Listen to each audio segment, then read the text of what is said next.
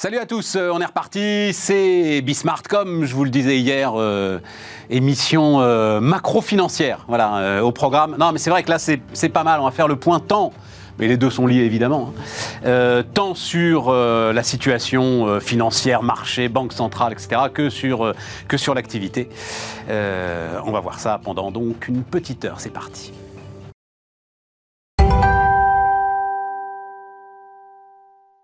Et donc autour de la table, Nicolas Mérindol. Euh, salut Nicolas, président, fondateur de Carmin Finance. Et euh, Denis Ferrand. Salut euh, Denis, directeur général de Rexecode. alors, l'économie dans le brouillard pour commencer. Je, commence par la BCE, je commence par l'activité. Allez, je commence par la BCE quand même, parce que c'est ça qui fait les secousses en ce moment, euh, très très forte sur les marchés, euh, Nicolas. C'est euh, donc rappel, hein, c'est alors première hausse de taux, alors deux hausses de taux prévues, l'une en juillet, l'autre en septembre. Je parle sous ton contrôle. Et donc en juillet, ce sera la première depuis 2011. Et Christine Lagarde dit c'est le début d'un voyage. Oui, oui, on, rentre dans un dispositif, dans le fond, vertueux et normal, c'est-à-dire passer de taux d'intérêt négatif à taux d'intérêt positif. Donc là, sur les fondamentaux, macro, si on prend de la hauteur, tout ça est normal. C'est la situation antérieure qui était anormale. Donc on va rentrer dans un dispositif où, à nouveau, euh, les taux, les taux d'intérêt sont, euh, prennent en compte la durée et prennent en compte le risque. Alors évidemment, les marchés, les acteurs se sont habitués à beaucoup de liquidités, des taux d'intérêt négatifs, donc ça secoue ça secoue sérieusement. Alors, il y a ceux de la BCE, mais il y avait déjà ceux des États-Unis. Hein. Alors, c'est ceux des États-Unis d'ailleurs qui ont plus d'impact sur ce qui se passe, hein, comme, euh, comme, à chaque fois. C'est ceux qui donnent le là. Hein. D'ailleurs, c'est important parce que il faut comprendre, on dit les banques centrales, elles ne raisonnent pas et elles n'abordent pas les sujets de la même façon. Leur rôle n'est pas le même.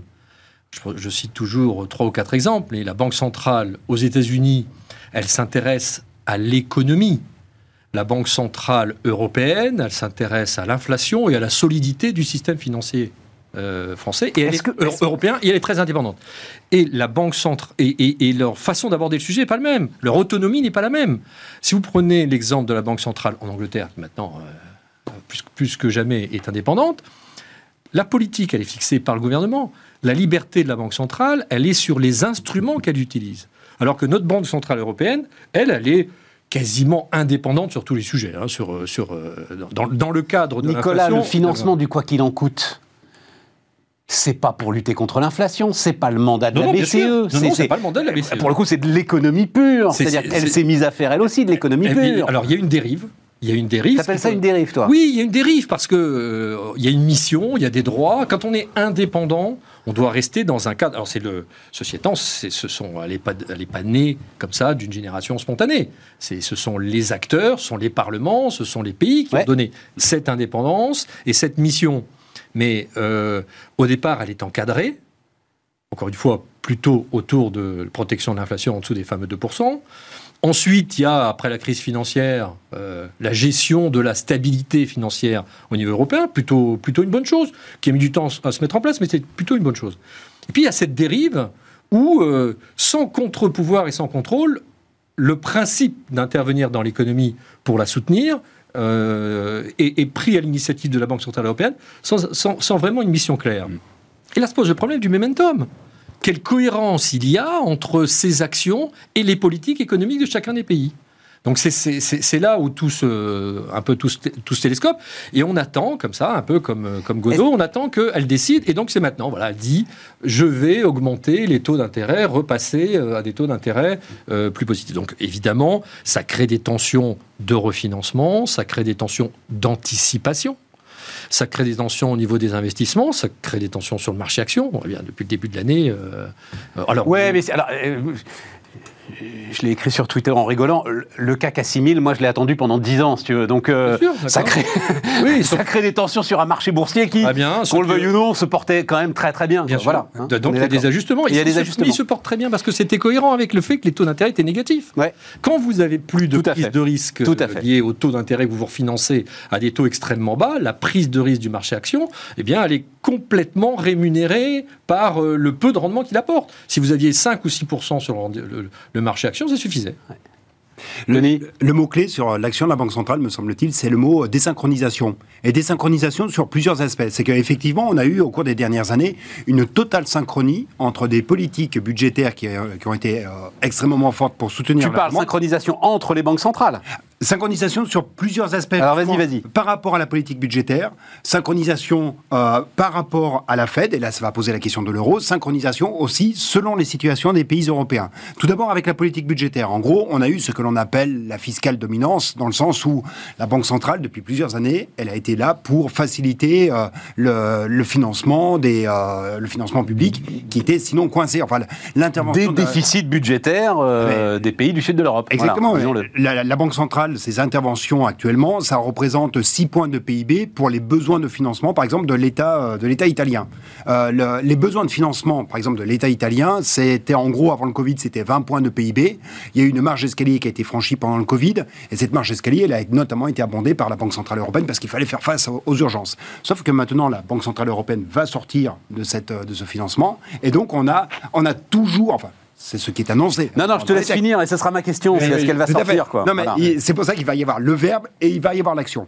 Euh, donc il y a cette, cette, ce distinguo parce qu'on a franchi désormais une marche d'escalier vers le haut en termes de besoin de refinancement. Et est-ce que l'on est-ce qu'on va être capable de se passer de l'intervention de la BCE pour continuer à honorer les besoins de financement qui ont fortement monté? Mais la désynchronisation, donc est-ce qu'on va être capable désormais d'avoir une politique monétaire qui va appuyer plutôt sur le frein et une politique budgétaire qui continue d'appuyer sur l'accélérateur? Là où auparavant il y avait politique monétaire et politique budgétaire qui étaient alignées pour appuyer toutes les deux sur l'accélérateur. Tout à fait. Donc c'est là qu'on trouve un, qu trouve un distinguo. En fait, la, conclusion que l'on peut tirer de l'expérience de ces dernières années, c'est qu'il y a toujours un arrangement avec le bon Dieu. La règle du déficit budgétaire européen, il y a un problème, ni l'Allemagne ni la France ne le gèrent. Il y a une dérogation possible, on l'utilise c'est pour une année, c'est pour trois ans, c'est pour, c'est pour X années. Euh, on, trouve un Là, on est reparti 2024. Euh, hein, euh, voilà. Et bien pour la Banque Centrale Européenne, ce sera pareil. Je pense que ça y est, on a franchi un cap. La Banque Centrale Européenne est appelée au secours quand l'économie a besoin d'un, refinancement ou, de liquidité. après, on peut discuter de l'efficacité de cette liquidité sur, sur la croissance. Mais retenons, retenons le principe. Ce qu'on peut anticiper, c'est que, évidemment, ça secoue les marchés. Il y a un manque de visibilité. Il y a euh, de, à la fois de l'impatience, de l'inconnu qui crée euh, une tension. S'il y a un problème, il y aura un ajustement. Il y aura un ajustement. et de la Banque centrale euh, de, la, Fédérale Banque aux, États-Unis et de la Banque centrale européenne. Moi, je suis parfaitement. Je, y a, cette, s'il y a une dissociation, s'il y a une asynchronie entre la politique financière de la Banque Centrale Européenne et la réalité économique et budgétaire, il y aura à un moment donné une, convergence de nous. et le sujet, c'est la fragmentation de la zone euro Oui. Denis, c'est ça? Ah oui, là, la fragmentation, euh, c'est quand même un sujet qui est, qui est extrêmement Donc le 10 ans italien est reparti au-dessus de 4%. Oui, c'est ça, il, il y a 250 points de base d'écart avec euh, l'allemand. Euh, l'italien, c'est quand même 300 points de base en plus depuis le début de l'année. Voilà. Ça commence à piquer sévèrement. Et donc, ça pique très fort. Donc en 2011, c'était 5,5%, enfin 550 points de base de, divergence. Oui. Ils vont laisser le truc monter tranquillement avant de siffler la fin de la récréation. Ça me surprend, moi, en fait. Euh, oui, alors il y a eu, il y a eu, même de la part des marchés obligataires, finalement, comme il y a eu un petit peu de on est tous persuadés qu'à un moment ils vont. Euh, de, Christine Lagarde, qui euh, à un moment donné a dit la Banque centrale n'est pas là pour gérer les. C'était sa première déclaration, ça y est. D'accord, mais ça reste. Oh non. Mais si, ça reste. Mais si, ça reste. Il y a prescription. il, faut le, il faut le rattraper. Après, il faut le rattraper.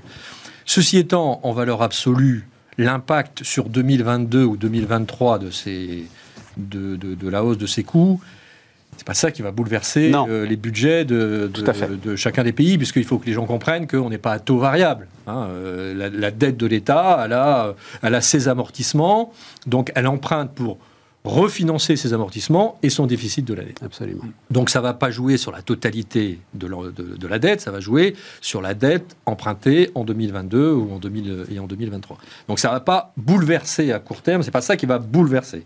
Ça participe à une accumulation de facteurs, c'est plus ça qu'il faut, qu'il faut retenir.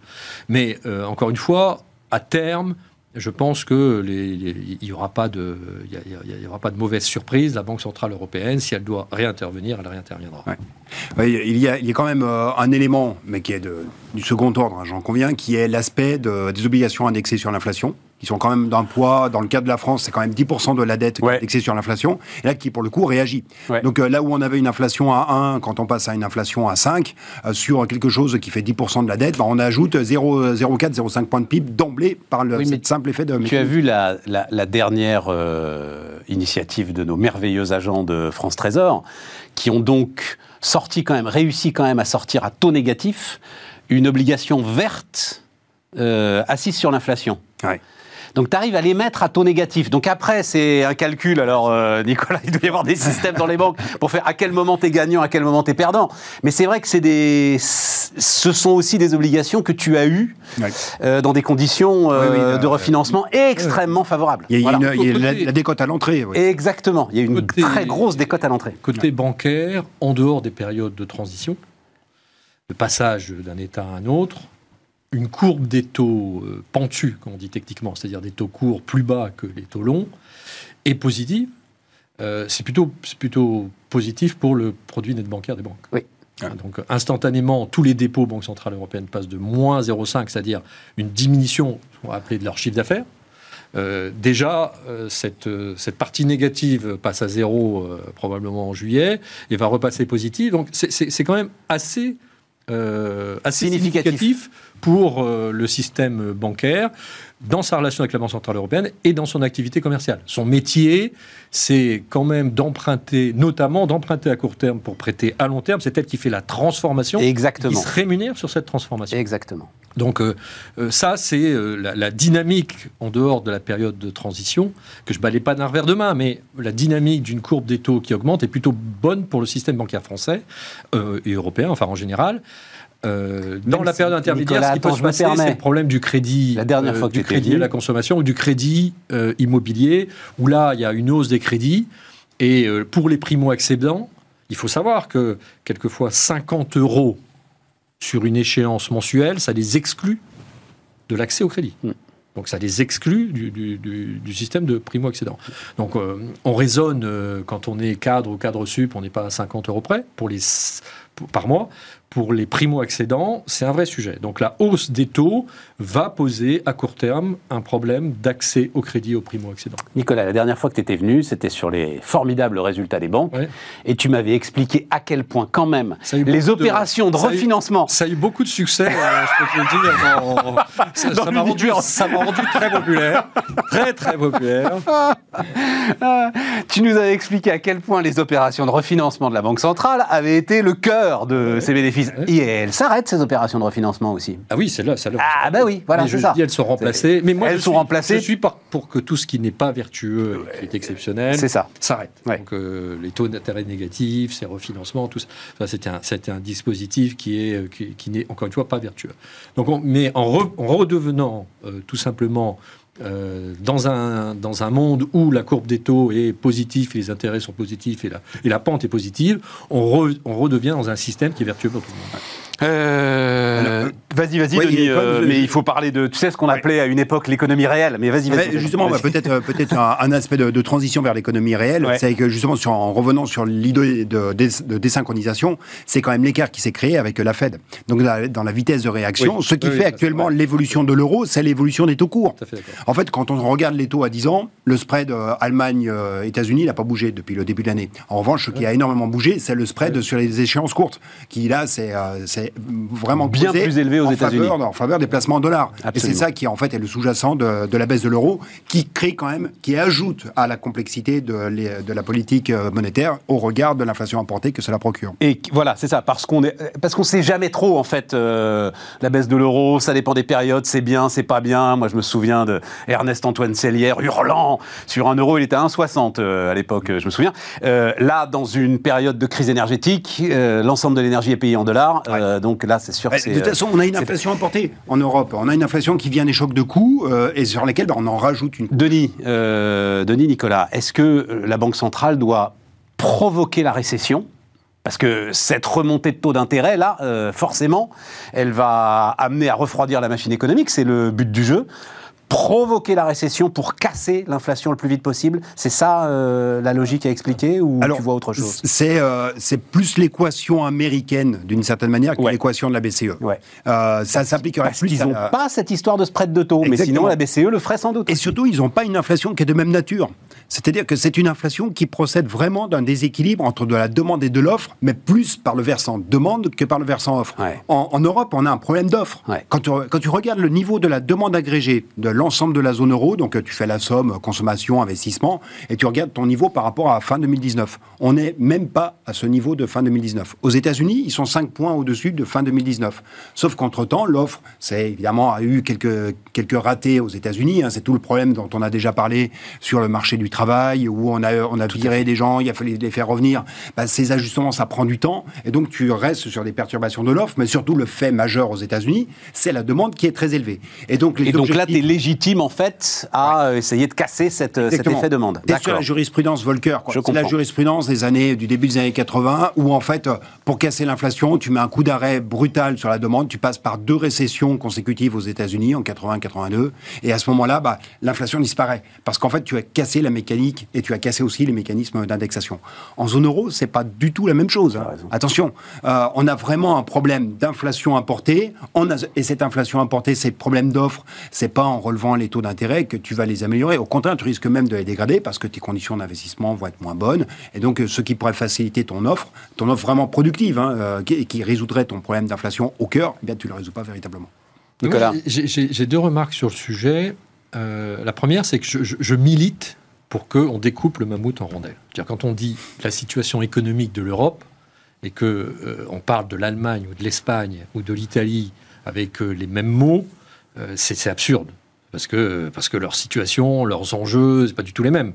Il y, en a un qui se positionne. Si on prend l'Espagne, il se positionne. Je prends toujours cet exemple des voitures. une voiture en Espagne, elle est produite avec peu de valeur ajoutée, avec un coût de production qui est faible une voiture en Allemagne, euh, les salaires sont, sont élevés, plus élevés qu'en Espagne. Ils gagnent plus d'argent parce que la valeur ajoutée est, plus élevée. Il y en a un qui peut être exportateur, l'autre qui a besoin d'être importateur, etc. Donc, je, pense que la situation économique, plus que jamais, quand avant, on était à 3, 4, 5 de croissance, et le tout était de savoir si l'Allemagne était à 5, ou si l'Espagne était à 2, ou l'inverse, c'est pas grave. Là, je dis que tant par pays que par secteur d'activité, voire même à l'intérieur des secteurs d'activité, les, gros, les, grandes entreprises et les plus petites, les moyennes ne marchent plus. Donc la croissance moyenne de la France de 2021 ne veut rien dire, celle de 2022 ne veut rien dire. On va voir des gens qui nous écoutent et dire mais de quoi on parle de croissance? Moi j'ai une réduction de 15% de mon chiffre d'affaires et on me parle de croissance. Donc cette crise a amené en ce moment la nécessité d'être beaucoup plus fin dans, dans, les analyses, que ce soit quand on parle du chômage, que ce soit quand on parle des secteurs d'activité, que ce soit quand on parle des pays, voire des continents, États-Unis, Europe. Il faut vraiment qu'on découpe. Sinon, les, les gens vont pas du tout s'y retrouver. Euh, on peut, je peux être à, 15 à plus 15% de croissance l'an dernier. Euh, bah, si on prend euh, le transport maritime, ça aurait pu être contre-intuitif. Ouais contre-intuitif. On se dit, il n'y a, pas de, y a plus d'activité, là c'est une crise sanitaire dans le monde entier, et le transport maritime explose. Mm. Tout simplement parce qu'il y a une concentration, et ça je viens à ma deuxième remarque, une concentration des, de la consommation sur les biens par rapport aux services, notamment aux États-Unis. Donc toute la croissance s'est faite aux États-Unis par remplacement. Les gens qui n'allaient pas, je caricature, n'allaient pas au restaurant, au cinéma, etc., ont acheté un, Apple, euh, leur ordinateur, leur, téléphone, euh, etc. Donc il y a eu, mais les courbes sont, sont gigantesques. Hein. C'est pas c'est pas à la marge. Tout à fait. on voit un effondrement d'un côté. Et on l'a eu en Europe, sauf qu'en Europe, les courbes se, se retraversent de l'autre côté. C'est-à-dire que les services sont repartis quand la consommation des biens n'a pas bougé. Donc, si on ne comprend pas ça, on ne peut pas essayer d'anticiper, on ne peut pas utiliser, euh, enfin, on utilise à tort les mêmes mots pour des, pour euh, O-M-O-T, pour les mots M-A-U-X euh, différents. Donc, je, crois que c'est vraiment important de dissocier, pour anticiper ce qui peut se passer en 2022-2023, de raisonner par pays, par secteur d'activité et pas par croissance moyenne du PIB au niveau européen. Ça vaut pour la croissance, ça vaut aussi pour euh, l'inflation. Euh, l'inflation, quand, euh, quand on regarde la dispersion d'inflation, mais justement, c'est c'est hallucinant de voir la dispersion d'inflation que tu as à l'intérieur de la zone euro, avec la France qui est justement plutôt à 5, Euh, les pays baltes, on sait qu'ils sont à 20. Bon, très bien, mais imaginons que l'indexation, les, mécanismes d'indexation des salaires sur les prix soient à peu près homogènes. C'est-à-dire que quand tu as un de prix, tu as, mettons, 0,8 de salaire partout dans, dans tous les pays européens. Ben donc, on, va avoir devant nous une amélioration de la compétitivité salariale, coût salarial, pour les pays qui ont bien moins d'inflation. C'est d'ailleurs un peu le pari que fait le gouvernement en disant, bon, peut-être qu'on va s'organiser un peu de compétitivité par les coûts salariaux de, cette manière. Mais en fait, on est en train d'acheter de la fausse compétitivité. Mais bien sûr. De mais de la compétitivité qui est totalement euh, factice. Sauf qu'il va rester tous les déséquilibres que l'on connaît, les déséquilibres en termes d'impôts de production, tu vas toujours les avoir. Et donc ça, c'est les véritables fondateurs de compétitivité. Et donc, on est en train de créer, en réalité, une, un potentiel de conflagration à l'intérieur de la zone euro parce que les Français vont se refaire de la compétitivité, mais en, usant d'expédients qui vont pas faire complètement plaisir aux pays d'Europe du Nord. Mais non, mais en creusant nos déficits. non, non, mais là en plus, tu as parfaitement raison et on boucle la boucle. C'est-à-dire que euh, effectivement, on obtient cette inflation. Moi, ça reste, on en parlera tout à l'heure, mais ça reste un mystère pour moi dans la communication du gouvernement que euh, personne, euh, quand on sort dans la rue, ne sache qu'en ce moment on dépense 10, 15 milliards euh, d'euros par mois ou tous les deux mois pour maintenir euh, les prix de l'énergie dans des. Enfin, bref. Et, mais c'est, ce déficit budgétaire que tu creuses, tu le reboucles sur la Banque Centrale Européenne ou euh, à un moment, et on dire, mais attendez, vous les Français, là, vous vous achetez de la compétitivité sur le dos des Allemands, et en plus, il va falloir que ce soit la Banque Centrale. mais oui, qui paye. vont la payer. Non, mais à un moment, ça s'arrête, l'histoire. C'est ça, c'est ça toute la difficulté. Est-ce que ça, est-ce que ça s'arrête ou pas? Donc, je reviens sur mon point. Je dis que on va rentrer dans une période où des secteurs d'activité des entreprises vont vraiment être très, très secoués. Je connais bien l'univers des procédures collectives.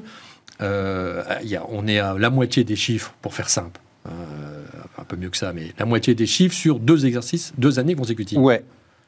Il, manque, on met entre guillemets, il manque 40 à 50 000 défaillances. Donc, voilà, c'est ça. Euh, on, peut, sans, être un grand savant ni un grand économiste, supposer que ce c'est pas la crise sanitaire et la crise de l'énergie qui fait que on améliore les statistiques en matière de procédure collective. Donc elles vont arriver. Bien sûr. Elles ont été euh, perfusées, euh, reportées dans le temps, elles vont arriver. Le premier à déclencher les initiatives sur les procédures collectives, c'est l'URSSAF. Statistiquement, c'est l'URSSAF. Parce que c'est le premier endroit. C'est 40% des, procédures euh, viennent de, l'URSSAF. Donc quand on voit que l'URSSAF ne déclenche rien, ça, va, ça, ça va pas durer. Donc je dis petit 1, procédure collective, c'est, je ne sais pas si c'est septembre, si c'est décembre, mais la vague va revenir ça va déclencher quand même euh, des, préoccupations. Petit 2, il y a des secteurs qui, ne, qui, vont encore être avec euh, un fort déficit et une baisse du chiffre d'affaires, pendant que d'autres seront euh, très positives. Petit 3, l'inflation va, réveiller à nouveau, on les appelle les gilets jaunes, mais toute une population qui est très juste. Très juste. Bien sûr. Donc on va, on va voir cet univers qui ressemble un peu à notre univers politique, très éclaté sur le regard porté et subi de notre économie. Maintenant, si je raisonne globalement et en macro, la France reste une grande puissance, le, PIB est là, la Banque centrale euh, européenne est là, et, je ne pense pas au collapse de la France. Hein. Donc euh, c'est en ça où je dis que euh, si on raisonne comme ça, on trouvera toujours une solution de Banque Centrale Européenne. On est rentré dans l'ère où le déficit budgétaire et où l'endettement de l'État est plus si diabolique que, ça, s'il y a une bonne raison. Et là, il y a une bonne raison. C'est la guerre en Ukraine, c'est euh, l'hyperinflation sur, enfin l'inflation importée, etc. Donc il y aura, il y aura, il y aura des bonnes raisons de le couvrir. Ce qu'il faut, c'est plus le regarder en macro, c'est le regarder en micro. Mais c'est à condition d'avoir des réponses qui sont de nature coordonnée. Euh, parce que face à l'inflation, on a fait en gros comme on a fait au début de la gestion de la crise Covid, la gestion des masques. Rappelez-vous, chacun qui, euh, allait euh, chercher ses masques, allait piquer, on se les piquait les uns les autres. Mais c'est la même chose vis-à-vis de l'inflation. Chacun a fait sa réaction face à l'inflation. On avait un choc qui était commun. On avait un choc sur les prix de l'énergie. Alors, on n'a pas les mêmes mix énergétiques, j'entends, mais on a eu un choc commun qui a touché la zone euro. Et chacun a fait ses réponses dans son coin aucune coordination, que ce soit en termes d'outils que l'on utilise, aucune coordination euh, en termes d'ampleur de la mécanique que, que l'on déploie. Et ce faisant, ben, on, on, est en train de voir réapparaître des zones de fragmentation parce qu'il y a une des dispersions dans les situations. Mais on avait un contexte électoral qui faussait tout, nous, euh, Denis. Oui, bien sûr, mais non, mais a, On n'aurait pas été en campagne électorale présidentielle, peut-être qu'on aurait pu davantage se coordonner. Oui, mais vois, voilà. on aurait pu aussi inciter les Européens peut-être à réagir plus tôt, parce que c'est vrai que les, les, Français ont été les premiers à réagir mais, au mois d'octobre. Et tu as publié dans les échos un papier intéressant sur euh, justement ce que raconte Nicolas, c'est-à-dire cette, cette inégalité euh, fondamentale des différents agents économiques face à l'inflation. Ah oui, oui, mais parce que l'inflation, en fait, on oublie toujours qu'il n'y a pas, pour, euh, en termes de conflit de répartition, il n'y a pas mieux. Voilà. Donc, euh, tous ceux qui disent, ouais, mais l'inflation, allez, on va faire 5% d'inflation, c'est super, ça va éroder la valeur de la dette ancienne. Oui, oui ça, ça l'érode. Ouais. Mais encore faut-il déjà, un, que les revenus suivent, mmh. et puis deux, euh, que les conflits de répartition qui vont être au cœur de l'inflation ne, ne, te fassent pas exploser la cohésion sociale. C'est quand même ça le, le vrai sujet, parce qu'effectivement, tu as un aggravateur d'inégalité euh, qui est absolument dingue, surtout par la nature de l'inflation oui, que l'on connaît. L'énergie, l'alimentaire, prochainement les loyers, parce que les loyers, ça réagit ça, à C'est pas une inflation par la hausse des salaires qui, qui se répercute sur les. Sur exactement. Les... C'est du choc exogène. Ouais. C'est du choc exogène, c'est une paume que l'on doit se répartir collectivement. Et ben donc chacun va tirer dans son coin. Et d'ailleurs, il y a un autre élément sur le désendettement réel dont on, dont on parlait. Euh, L'adage on ne prête qu'aux riches. C'est euh, donc pour pour que le désendettement réel, c'est-à-dire que quand l'inflation érode la valeur de ma dette ancienne, encore faut-il que je sois endetté. Or, qui est-ce qui est endetté? Ben, C'est le plus riche. 68% des ménages qui sont dans le premier quartile de revenus sont endettés. C'est 23% des ménages qui sont dans le dernier quartile de revenus qui le sont. Donc même sur cet aspect bénéfique, entre guillemets, de l'inflation que l'on peut attendre, bah même celui-ci est anti-redistributif. Donc on voit qu'il y a tout un ensemble de conflits qui sont sous-jacents à l'inflation. C'est pour ça qu'on revient sur la règle de 2% qui est dans le traité, enfin pas dans le traité, mais à un niveau d'inflation limité. Pourquoi faut-il à aller jusqu'à 2, c'est parce qu'avec 2, ben, on distribue un petit peu de revenus, on monte un petit peu, tout le monde est, tout le monde est content. Quand tu vas au-delà de 2, ben, tu as des nids, euh, des nids à conflit de partout. C'est pour ça qu'on euh, va, rentrer dans l'ère de, de, de, pouvoir d'achat, pouvoir d'achat, pouvoir d'achat. Ouais. Euh... Ah non, mais on y est là, oui, oui, non, mais on, déjà aujourd'hui. Mais euh, on va en parler dans, dans, dans, la deuxième partie. Juste un mot, Denis. Euh, je voyais effectivement une enquête, l'équivalent de ce que fait Rexecode euh, via Voice. 47 patrons, 47% des patrons parlent d'un environnement imprévisible. Euh, focus sur la rentabilité. Moi, j'étais ce matin avec un certain nombre d'acheteurs euh, de grands groupes. Vraiment, on se gratte la tête, quoi. C'est-à-dire qu'il euh, y a eu effectivement des stocks à un moment et ils ont bien fait de faire ces stocks. Et tu nous expliquais que la trésorerie le, le permettait. La Banque de France, d'ailleurs, se félicite de ce que ces stocks ont permis de maintenir l'activité sur le mois de mai, sur le mois de juin. Ouais.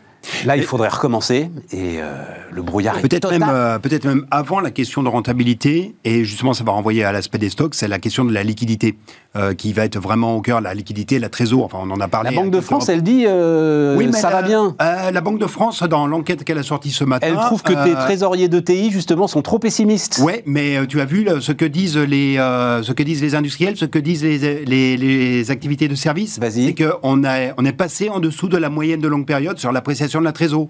Et ça recule rapidement du côté de, de l'industrie. Parce que tu as tous les chocs qui viennent en même temps. Parce que tu as ton choc de pas coût. répercuter dans les prix. Tu dois, tu dois augmenter tes stocks. Quand tu regardes l'évolution du prix relatif de la production, donc le prix de vente, et que tu le compares au prix des achats intermédiaires, tu as une, une chute brutale dans le secteur de la construction en particulier, parce que les échéances des, des devis ne sont pas les mêmes. Les fait. devis qui ont dépassé il y a six mois ne sont pas renégociés, alors que les devis sur les approvisionnements pour le secteur de la construction, ils se font au jour le jour. Et donc tu as un décalage très important qui se fait, ce qui fait qu'on va assécher progressivement les liquidités, d'autant que les trésoreries, il faut se le rappeler, elles étaient à l'actif, mais elles étaient aussi au passif, au travers des PGE. Et les PGE, on commence à les rembourser. Tu vas pas le croire ce que je vais te dire, mais l'acheteur d'une compagnie de transport, je ne citerai pas, disait qu'il faisait des devis qui changeaient toutes les deux heures en Ouais. ce moment. Oui, oui, bien Toutes sûr. les Et- deux heures. Non, mais mais c'est on- l'adaptation au temps de l'inflation. En fait, on- on rentre dans une période où, euh, le- encore une fois, hein, quand on n'a pas de visibilité, euh, comment faire un investissement dont le retour sur investissement se mesure en années, 5 ans, 6 ans, 7 ans, Impossible. quand euh, on, on a des telles variations dans les conditions économiques euh, euh, à la semaine? Donc euh, il est normal euh, que les, les dirigeants euh, lèvent le pied et attendent d'y voir un peu plus clair. Donc c'est pour ça qu'on on rentre dans une période très très euh, très très instable, très instable. Et un mot sur l'emploi, c'est quoi ta vision des choses, Denis? Parce qu'il y a de la résistance sur l'emploi. Ouais. On continue à avoir. Donc, euh, il y a plein d'explications. hein, et notamment, moi, j'aime bien l'idée de d'achat de précaution, de stock Ouais. presque de, de main-d'œuvre, parce qu'on sait très bien que quand ça va repartir, ce sera compliqué à trouver. Ouais. Ça, ça voudrait dire que les entreprises vont rester solides quand même sur l'emploi et qu'on va pas avoir de. Comment est-ce que tu vois les choses? Oui, oui, il va y avoir de la rétention, gros débroyages. de, la rétention de, de manœuvre. Ouais, voilà, que hein. Tu as tellement de mal à trouver les gens, c'est pas pour les virer au premier tournant conjoncturel qui, qui se manifeste, mais ce faisant, tu risques d'accélérer encore un petit peu plus les difficultés de trésorerie des, des Oui, entreprises. oui, mais Donc, au euh, moins, tu n'as pas un choc de chômage. Enfin, tu n'auras peut-être pas ça- le ça choc durera- de chômage qu'on peut redouter. Ça, ça durera pas. On, ne peut pas tenir ni des stocks, ni euh, des, des, De la main-d'œuvre, salariés, de ouais. la main d'œuvre euh, sans, sans activité, sans, sans visibilité très longtemps. Hein, Donc, euh, quand le président annonce coûte que coûte, bah, les gens se disent je fais le dos rond et on est en début de crise sanitaire. On ne sait pas si ça va durer un mois, trois mois, six mois ou douze mois ou 24 mois. Mais à l'époque, c'est plutôt euh, quelques semaines, quelques vrai, mois. c'est vrai. Là, on sait maintenant que euh, là, le, sur, sur le pétrole, sur l'énergie, sur l'inflation, c'est pas trois mois, six mois ou le temps qu'on trouve un vaccin. Donc, je suis beaucoup moins optimiste sur la constitution de stocks qui ne sont plus avec des taux d'intérêt négatifs, mais des taux d'intérêt positifs, et sur la précaution de l'emploi en grande, en grande manœuvre. Bien sûr que ça existe toujours, mais, mais pas autant Mais, ouais. que euh, ça a été possible pendant la période de, de la crise sanitaire. On marque une pause.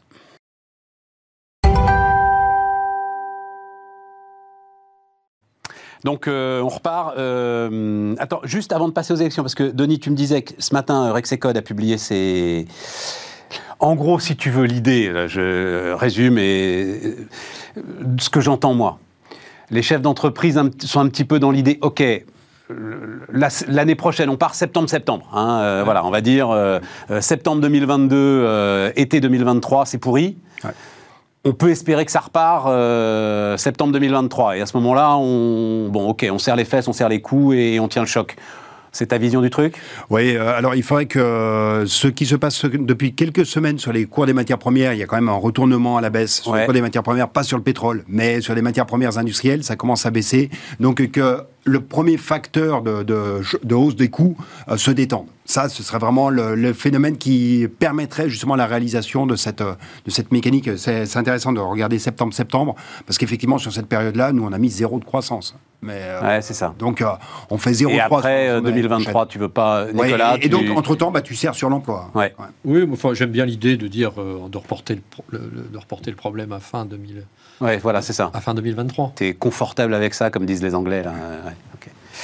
Euh, ah tiens non, j'avais encore un petit truc parce que euh, la dernière fois qu'on était venu, il y, a- y a eu un petit peu d'émotion dans la presse autour du hum, Apple Pay Later et on avait discuté, c'était très intéressant sur le, le- le- donc euh, Nicolas m'expliquant qu'il croyait pas une seconde que euh, les Gafa pouvaient euh, devenir euh, des banques et il se trouve qu'il y a, je sais pas si tu as vu ça, interview très intéressante de John Collison qui est un des fondateurs de Stripe, euh, donc euh, dans les systèmes de paiement, etc. Et qui, alors tu aurais pu écrire le truc, donc c'est quand même jeune start-upper américain d'une boîte qui est, alors je sais pas comment on dit maintenant, enfin bref, c'est des dizaines de milliards de dollars.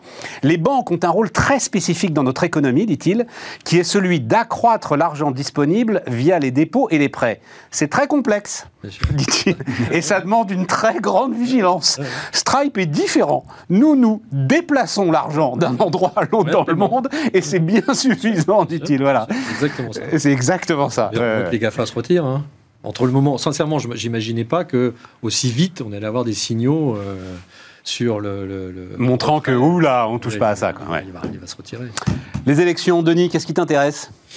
Euh, sur les élections, oh, c'est. euh, alors, j'ai pas encore compris où étaient les 80 milliards. Enfin, Ah, on sait un petit coup c'est- la petite séquence TVA sociale, là Ouais, ouais, le, le, Ah, le mais c'est 80 pas mal. je trouve- Moi, j'ai trouvé Non, ça mais le- habile. Ouais, ouais, c'est. euh, En fait, les c'est- 80 milliards, si j'ai Si, bien, je- si j'ai bien compris, c'est euh, le passage du déficit budgétaire d'aujourd'hui à celui de, du, à la Voilà. fin du quinquennat. 2027, Exactement. absolument. 2027. On dit Absolument. Comme euh, il n'y a pas de croissance, il n'y a pas de- d'évolution, donc euh, forcément, bah, forcément, il va falloir taper. il va falloir taper, donc il faut trouver, euh, il faut trouver 80 milliards, puisque il y a un, un des deux chiffres qui bouge pas. Ouais. Si le si le pourcentage baisse, euh, c'est que euh, c'est l'autre qui bouge, donc c'est les dépenses C'est budgétaires. facile l'économie, hein. Ça, ah ouais, la- Non, l'arithmétique non, non, non, mais attends, ça. attends, Denis. Ah, Pardon, parce que là, pour le coup, Dieu sait que. euh, ouais, c'est c'est pas ici qu'on va défendre Jean-Luc Mélenchon. Mais il a parfaitement raison. C'est-à-dire, il y a rien. Tu- tu- on en avait parlé ensemble. Le, le- le- le programme présidentiel d'Emmanuel Macron, 50 milliards d'efforts budgétaires. C'est quoi les 50 milliards d'efforts budgétaires? Sur quoi tu documentes? Tu documentes sur le plein emploi. Tu documentes sur la réforme des retraites. Ouais. Je sais pas où elle en est. Et tu documentes sur 15 milliards de d'efficacité euh, la- dans du secteur public. Non, mais- Avec facturation électronique et des trucs comme ça. 15 milliards à aller Mais la chercher. réponse, elle est très simple. Ouais. On est dans une situation exceptionnelle, donc il n'y aura pas de réduction du déficit budgétaire. Voilà, donc les 80 milliards, ils seront, continueront à être dépensés. Oui, mais qu'ils le disent. Tu comprends Moi, je- enfin, franchement, j'ai un vrai problème. C'est-à-dire, euh, euh, je veux bien qu'on dise tout ce qu'on veut sur euh, Mélenchon, euh, aucun problème, etc. Et euh, le, point de vue de Tirol et de Blanchard, là, euh, euh, dans le journal du dimanche, était parfait, écrit très simplement. Euh, si on ferme les frontières, si on bloque les prix, on crée des pénuries, on crée encore plus d'inflation, ouais. ou euh, du marché noir, d'ailleurs, euh, hein, etc., etc., etc. OK. Simplement, en face, ils sont pas à l'équerre du tout, du tout, du tout. Mais je trouve ça grave. pour- le camp de la raison, euh, là. Pardon. D'autant que, tu vois, le- une chose est de parler d'un programme, d'un programme présidentiel où on sait très bien que c'est jamais hyper bien documenté. Mais plus grave, c'est le fait que tu n'aies pas euh, la, la- la programmation de stabilité. On a normalement un calendrier sur la publication budgétaire qui, Qui doit envoyer à Bruxelles. euh, voilà, que l'on doit envoyer à Bruxelles. Donc c'est en avril que tu as le, que tu as la première étape, et puis ensuite tu rentres dans le débat de, de politique sur la loi de programmation pluriannuelle des finances publiques. Là, on n'a rien eu, on n'a rien eu du tout, et ça va sortir à, ça va sortir après les élections. Donc euh, il y a aussi euh, une manière d'avoir entretenu le flou, certes par l'exposé des programmes, mais plus grave, me semble-t-il, par la manière dont, euh, dont a été euh, totalement bouleversé le calendrier euh, Ouais. de- de- du travail sur les finances publiques. Non, mais je suis d'accord. Moi, je trouve ça grave. Pour, aller, pour aller dans, dans le sens de, on ne peut pas balayer les sujets d'un revers de main euh, qui sont abordés par Mélenchon uniquement parce que c'est Mélenchon. On a eu la même posture sur l'Europe. Dès qu'on disait quelque chose sur les dysfonctionnements de l'Europe, on était anti-européen, on, était, on à bannir. Exactement. On a eu les mêmes sujets sur l'immigration, on a eu les mêmes sujets sur l'endettement, le déficit public. Enfin bref, Bref, il y, a une- il y a une tendance du microcosme sur certains sujets à dire Attends, t'es dans quel camp, toi? T'es es, dans le camp des, des, des- des bien-pensants ou, euh. Donc toute critique est, est inacceptable. Là, dans le cas de. Pardon, hein, dans le cas du JDD, je ne trouve pas. Je ne trouve pas la- la- la- l'argumentaire euh, allant, allant dans le bon sens. Je trouve qu'il Alors attends, de- alors, excessif. de quoi, alors soyons précis. De, Parce que de- sur de quel argumentaire exemple, tu parles? Sur, sur l'Europe, par exemple, la fermeture des frontières, etc. Mélenchon, la NUPES, la NUPES, dit que elle va traiter, euh, négocier euh, des règles qui sont inapplicables si le déficit n'est pas... Demander des exceptions. Elle dit pas je vais sortir de l'Europe. Elle dit je vais, au même titre que nous le faisons déjà actuellement, sur euh, ce fameux déficit budgétaire. Ah oui, donc tu parles du côté désobéissance. Je parle du côté Je suis désobéissance. tout à fait d'accord avec Donc, toi. euh, il y a, il y a Denis, t'es d'accord dans la- quand Ouais, on fait ouais. dans la caricature, du coup, on tombe dans les caricatures des deux côtés. Alors, si on fait la caricature d'un Oui, mais côté pas- non, et non, de mais l'autre, on n'apporte aucun argument. Pas sur le blocage des prix. Non, non, non. mais- Le blocage des prix, ça n'a- Mais il y, a- il y a des choses qui sont. Le, le SMIC à une fois, 1500 je- euros, la retraite dé- à 60 ans. Oui, mais c'est ça le socle pas. du, programme de Je- Mélenchon. Non, non, mais je, je dis qu'il y a le programme de Mélenchon, puis il y a la NUPES. Encore une fois, il y a les socialistes dedans, il y a, il y a des choses qui sont un peu plus larges. Il y a, a le- l'exécution de tout ça. Le vrai problème de ces élections, puisqu'on est dans la phase élection, le vrai problème, c'est que on aborde le sujet, la NUPES, comme si c'était que Mélenchon. Mélenchon n'est que n'est pas que au sens restrictif. hein. Il est le leader représentant la NUPES. Mais au niveau des votes qui vont se faire à l'Assemblée, si d'aventure ils avaient un poids sur, euh, sur ces votes, euh, c'est pas, pas Mélenchon qui va donner le là. Encore une fois, c'est leur faiblesse, c'est à la fois leur force et leur faiblesse. On est sur un, un- panorama de- de- de- de- de- d'opinions, qu'elles soient économiques, sociales, européennes, même Très, militaires. très largement France Insoumise quand même. Alors, j'ai pas c'est regardé pas dans le détail, là, on verra Non, leur. c'est pas vrai, c'est c'est pas pas vrai, c'est vrai. Non, c'est pas exact. Et tu verras qu'en fonction des, des députés qui sont Oui, élus, voilà, il faudra voir au, moment du. Donc, moi, il ne faut pas dramatiser ça. Par contre, il faut prendre les vrais sujets, il faut les prendre. Il faut les- le- ne, pas, ne, ne- ne- ne pas donner de visibilité sur ce chemin, c'est effectivement prendre le boomerang de la TVA. C'était bon, c'était bien Exactement. fait. Mais, Bien euh, fait, même s'il n'en a jamais parlé, que ce serait ça. Ouais. Je dis la réalité, c'est de dire. bâton. Non, bien sûr. Donc, c'est c'est- ça le sujet. hein. c'est que, encore une fois, on ne les traite pas et on n'a pas le droit au débat. Il n'y a pas le droit au débat, il n'y a pas le droit d'en discuter. Ça, c'est très mauvais. Je suis assez d'accord avec toi. C'est ce que Tesmar et Landier avaient appelé dans un point de vue intéressant dans les échos le, le- le risque de l'anomie centriste. C'est-à-dire que c'était exact, et c'était c'était le, le- le même point que toi. Il y a voilà une, une sorte de débat interdit, mais alors euh, que des débats interdits euh, quand ils sortent du cadre de la loi, euh, c'est une chose. Quand effectivement c'est le fonctionnement de l'Union européenne, ça pose un ça pose Mais un réel problème. Vas-y. Il y a euh, des Denis. débats sur des solutions de politique éco, mais il faudrait déjà s'entendre sur le diagnostic. Il n'y a pas le discours de vérité sur le fait, ce, ce dont on a parlé euh, tout à l'heure, euh, sur euh, la situation de croissance qui va quand même Ah oui, être oui, oui. un peu compliquée pendant les mois qui viennent. Personne, euh, personne dit. Et, et donc, ça doit déjà commencer par ça, parce que sinon, on va avoir devant nous encore une illusion euh, que l'on peut intervenir en permanence, illusion qui est en, sans arrêt entretenue par le quoi qu'il en coûte que l'on va déployer. Et Nicolas te dit c'est pas une illusion, on va pouvoir intervenir en permanence. Euh, Oui, franchement, non, moi, j'ai je, je quand même pense, un- je- je- pense hein. malheureusement, enfin malheureusement, je, je, je, je- je dis qu'au bout du bout, euh, il y a un prix à tout ça, hein, il y a un prix. ouais. Euh, mais je, je ne crois pas à la catastrophe. Voilà, je ne crois pas à la catastrophe parce que la Banque Centrale Européenne jouera le jeu, parce que le déficit budgétaire fera son travail et que euh, la France euh, p- passera pas du euh, 7e rang au 20e rang. Ouais. Enfin, le, le discours de vérité euh, sur la situation économique, je trouve qu'il serait quand même pas mal. Ah, ça se retire. ferait- Ah, il ferait au quand même du contraire. bien. Au contraire, Ouais. au contraire. Mais quoi Qu'est-ce que tu veux? Les, les- les gens vont aller voter dans, dans deux jours là? Tu veux que Bruno Le Maire se pointe euh, sur un tarmac d'aéroport comme. euh, Euh, Attends, et, nous et à dire, et nous dire- mais non, mais on vient, on vient, on vient. Et c'était, je vous en remercie. On vient pendant 40 minutes de dire que globalement on était dans un brouillard total. Ouais. Euh, euh, tout ce que peut dire, enfin parce que Enfin, j'en ai un- déjà parlé hier. un, brou- un brouillard total, mais euh, avec beaucoup d'aspects négatifs à court terme. Ouais. Hein, Ouais, le, le court terme. le, est brou- quand le même, brouillard, c'est euh, est-ce que c'est c'est pas, euh, on ne sait pas si ça, vient- ça va bien se passer ou mal se passer. Ouais. Hein, le brouillard, c'est ça va plutôt, on Oui. a plutôt un cumul de facteurs négatifs.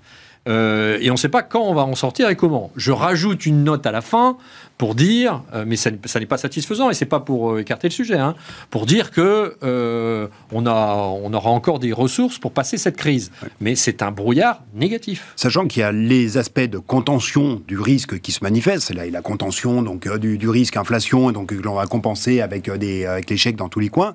Mais on sait aussi très bien que on a tout un ensemble d'enjeux qui n'ont fait que euh, que s'accumuler sur la période récente. C'est évidemment l'enjeu de la transition énergétique. On, on a chiffré, on a essayé de chiffrer les éléments 58 à 80 milliards d'euros d'investissement par an d'ici 2030. Donc euh, ça, ça te fait entre Pour la France. 2,1 et 2,9 points de PIB pour la France. On est déjà dans des contraintes d'offres maximales. Donc tu devrais injecter 2,1 à 2,9 points d'investissement additionnel. Comment, comment est-ce que tu peux le- comment est-ce que tu vas les faire physiquement? Euh, donc à un moment, la Ah, macroéconomie là, j'ai appris un truc. Attends, attends, juste, juste, je reprends parce que c'est des trucs que j'apprends qui sont des détails, mais qui sont quand même. Euh, nouvelle réglementation euh, européenne sur euh, les importations euh, de biens, notamment anti-dumping, sur l'acier, sur les choses comme ça, etc. Et on en avait déjà parlé. Euh, le, le- le- la Commission européenne, donc taxe, enfin le- le- les taxes aux frontières, euh, ne sont pas sur les produits finis, mais sur les éléments qui euh, permettent ensuite de fabriquer euh, ces produits. Pourquoi? Parce qu'on considère que dans les produits finis, on a du mal en fait à calculer l'intensité carbone euh, du produit fini, alors qu'on le peut sur une, une, une barre d'acier ou quelque chose comme ça. Résultat des courses, me disait, ah, je ne dirais certainement pas qui c'est, des mâts d'éoliennes aujourd'hui dont on avait l'idée qu'on allait les faire assembler en France ou en Europe. Non, on ne les fait Non. pas assembler là. Mais non. sûr. On va les faire venir, même si Ouais, c'est ouais. lourd, cher, etc. et c'est- tout, mais on va les Ouais, faire. Ah, mais, ah, mais ça, c'est C'est partie assez des terrible. absurdités du, du système. Non, mais euh, de toute façon, même. euh, alors, ça a des conséquences économiques, mais ça aura des conséquences juridiques. Enfin, tu vois bien le nid à contentieux que tu vas avoir sur la manière dont tu vas mesurer le contenu carbone de l'ensemble de Bon, mais attends, attends, parce que ce qui m'intéresse dans ce que tu dis sur la transition énergétique, non, non, mais ça va encore. C'est un signe de plus que les taux d'intérêt peuvent pas remonter. Tu peux pas financer à l'échelle de l'Europe euh, cette transition énergétique avec des taux d'intérêt. euh, Oui, enfin, c'est- un signe de plus sur le fait que euh, pendant cette période-là, la pression budgétaire va être extrêmement forte parce qu'il n'y a pas de contrepartie, il n'y a pas vraiment de contrepartie de PIB. Non. Ah, c'est- Non. Donc la- la, Exactement. la contrepartie, c'est une contrepartie très importante, sociétale. Euh, moi, j'étais un des premiers grands dirigeants de banque à, à- mettre euh, ces sujets, euh, pas en créant des fonds verts, hein, en, les mettant vraiment dans les fondamentaux de, du groupe. Donc, j'y suis très sensibilisé. Donc, c'est important. Mais ça, ça ne donne pas un PIB pendant toute cette période-là. Il faut que quelqu'un paie. Donc euh, c'est dans le déficit budgétaire et en tout cas cette politique budgétaire, c'est euh, euh, ceux qui payent des impôts qui le, qui le financent in fine. Donc ça c'est c'est quand même un c'est c'est quand même le point majeur qu'il faut intégrer parce que ça, ça, ça s'ajoute à tout ce que l'on a dit et ces engagements là pour le coup ils sont irréversibles. Euh, on, on reportera pas sociétalement, la tout le monde souhaite que ça se mette en place et il n'y a aucun politique qui, euh, qui reportera ce sujet-là. Il faut remettre, de, faut remettre ces sujets dans, dans de la macro, mais comme l'est le sujet vert, comme l'est le sujet de stratégie de défense, de tout un ensemble de dépenses euh, nouvelles qui sont apparues au cours de la période récente. Et donc, tu qu'est-ce n'y qu'il faut pas, Non, tu reboucles Mais- pas. mais Là, justement- non, mais c'est Là, mais, enfin, mais c'est ça est- oui, mais c'est en cela que justement, c'est là que tu as besoin d'un discours qui consiste à refaire simplement de la politique en disant, bah voilà, on, il va falloir que l'on choisisse. Je vais vous dire un truc, là encore. Il n'y a plus de balles de 9 mm, par exemple, euh, en ce moment euh, en France. Non, mais Tu vois, un truc à euh, point de détail. Voilà, des choses comme ça, quoi. Voilà. Après, la question qu'on peut se poser, c'est de dire, dans ce brouillard négatif et tous ces enjeux, euh, tous ces enjeux à relever euh, qui sont devant nous, qui ne seront pas dans un an, dans deux ans, dans trois ans, qui sont euh, immédiats. Euh, c'est quoi la- le bon environnement, les bonnes décisions, les, les bons plans? Euh, bah, moi, j'ose dire que c'est pas ceux des extrêmes, puisque notre- encore une fois, notre thématique, on est dans les élections. hein. Ouais. C'est pas, c'est pas la, politique des extrêmes.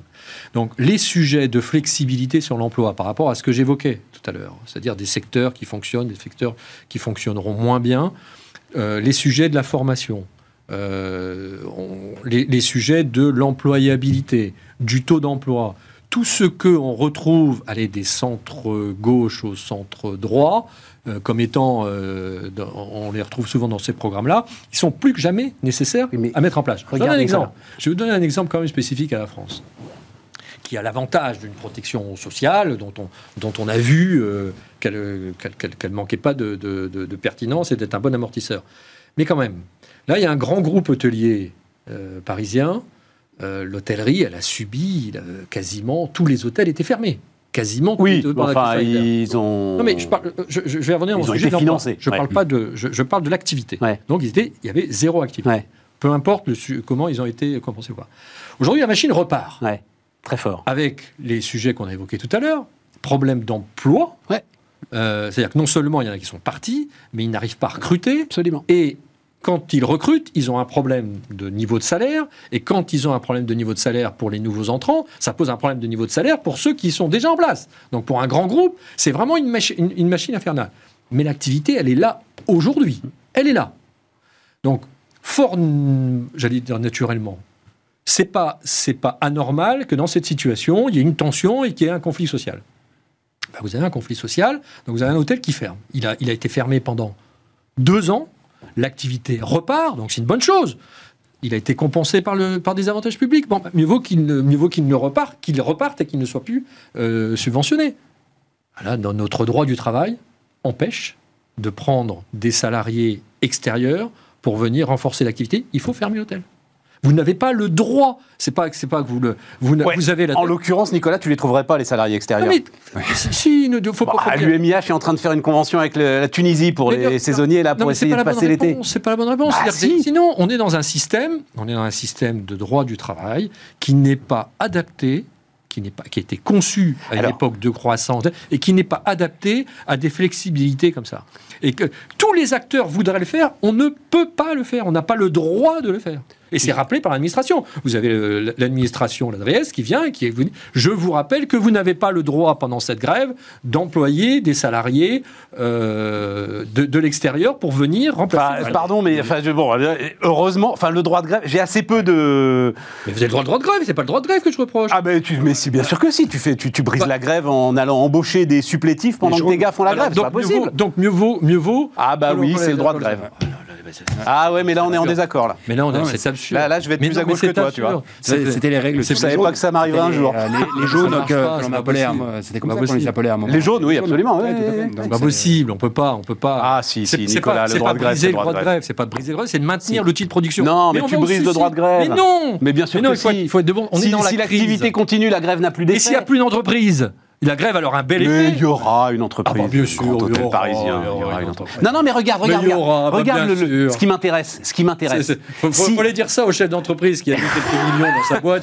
Mais il y aura, t'inquiète pas, ça va repartir. Écoute, il y, en a un qui vient nous voir, euh, qui vient participer à ces débats, Jean-Philippe Cartier, euh, donc euh, patron de- d'Achuit Collection. euh, voilà, c'est un entrepreneur de l'hôtellerie. Et lui, il martèle que tous les hôtels ont les moyens d'augmenter tout le monde, que les marges sont confortables. Mais si, le gars, il le gars qui, le- pourquoi est-ce que l'hôtel ferme? Parce que le gars n'a pas voulu aligner les salaires de ceux qui étaient déjà embauchés Mais non, mais non, sur ceux qu'il est Non, en train d'embaucher. C'est ce que tu nous as expliqué. Non, non, non, pas du tout, pas du tout. Je, je- je dis que peu importe la raison, je dis peu importe la raison. Je dis que dans un système où on est en pleine crise, il y a quelque chose d'anormal, d'anormal, de ne pas pouvoir prendre Bon. les salariés pour les faire travailler euh, alors et, et de fermer, l'hôtel, voire mettre la situation de l'hôtel en faillite. Enfin, dire, ça me paraît absurde. Pour prendre, pour prendre un autre angle, c'est un, euh, un exemple que j'ai pas assez travaillé, mais que, que je mentionne, euh, c'est le secteur de la construction, qui en fait s'est retrouvé avec une équation qui était totalement inverse par rapport à celle que l'UMIH est en train de travailler avec, les, avec la convention avec la Tunisie, qui était celle de non pas d'aller chercher à, à l'extérieur, mais parce qu'ils déjà à l'extérieur. Ça s'appelait les travailleurs détachés. Ouais. Les travailleurs détachés, ils ont disparu de la circulation euh, avec le Covid et ils ne sont pas revenus en France. Et pour autant, l'emploi dans le secteur de la construction est désormais supérieur à ce qu'il était avant le Covid, alors que la, productivité, la production n'a pas augmenté. En fait, il a fallu chercher une main-d'œuvre qu'ils n'avaient pas l'habitude d'aller chercher. Ils ont adapté leurs euh, contraintes, euh, enfin leur, leur méthode de recrutement, peut-être adapté un peu les horaires aussi, et ils ont fait venir un public qu'ils ne connaissaient pas. Ben, c'est bien, travaille le truc, parce que ça m'intéresse beaucoup. Mais ce, ce qui m'intéresse, Nicolas, dans ta démarche, même si euh, laissons de côté, mais l'idée, effectivement, euh, à un moment, va falloir revenir à une mode de sérieux. parce que- Les lecteurs, euh, on va dire, de centre-droit, là, qui voient Macron quand même euh, dans des atermoiements permanents, la réforme des retraites, elle aura lieu, elle aura pas lieu, machin, j'en sais rien, le quoi qu'il en coûte, et vas-y. Et le, pro- le premier projet, ce sera quoi? Ce sera le projet de pouvoir d'achat, etc. Mais c'est oui, pour oui. qui il va voter? Il, Oui, va, il aller voter pour euh, non, LR qui va là- se retrouver nouveau faiseur de roi, euh, d'une certaine manière. mais c'est là, c'est là où il faut revenir euh, aux fondamentaux. Je veux dire, euh, dire, euh, c'est quand même ces, ces réformes, ces réformes de l'État, du droit du travail, de la retraite, euh, dans un environnement où on n'est pas le capitalisme forcené. Tu penses que Macron Voilà. va les faire, toi? Il faut les faire. Eh oui. Et donc, il faut, il faut quand même aller vers ceux qui les portent le plus. Après qu'il y a des atermoiements, euh, c'est là où les contre-pouvoirs doivent, jou- doivent jouer, etc. Mais objectivement, entre celui qui dit je vais les faire, euh, autant qu'on me laisse les faire, et ceux qui disent non mais je vais faire exactement l'opposé, euh, je vais euh, verrouiller, euh, etc. Je veux dire, il faut pas se tromper. Pour les, euh, il faut, faut pas se tromper quand Non, même. Là, sur Bismart, euh, bon, je, suis- je suis. Faut pas se tromper. euh, oui, non. De- de- Ou alors c'est des gars qui écoutent pour savoir ce que dit l'ennemi, tu vois, mais, euh, mais globalement, tranquille. Oui, oui, sauf que je te dis, moi, mon problème, c'est que je ne l'entends plus dire, je vais les faire. Voilà. Ça fait euh, deux mois que je ne l'entends plus dire, je vais les faire. Donc euh, c'est là où il y a un sujet. C'est là où il y a un sujet. oui, parce que d'une certaine manière, la NUPES a imposé un peu son agenda. Ouais. Euh, c'est que c'est elle qui La réforme des retraites, laissé- tu, sais laissé- où, on- tu sais, à quel, tu sais euh, où elle en est, la réforme des retraites euh, Où est-ce qu'on en est? Ouais, non, mais, mais effectivement, c'est exactement ça. Quand Le- on laisse le terrain à l'adversaire, le- on est obligé de venir sur son le terrain. Le dernier que j'ai entendu sur la réforme des retraites, c'est Dussopt, Ouais. disant en fait, euh, on n'en a peut-être pas besoin parce que la réforme Touraine, elle fait le job. Hein, c'est ça qu'il a dit. La dernière déclaration officielle sur ce sujet, c'est celle-là. Donc, euh, donc voilà. Merci, euh, chers amis, pour cette déclaration, pour cette déclaration, pour, pour ce débat très intéressant. Et euh, bah, on se retrouve demain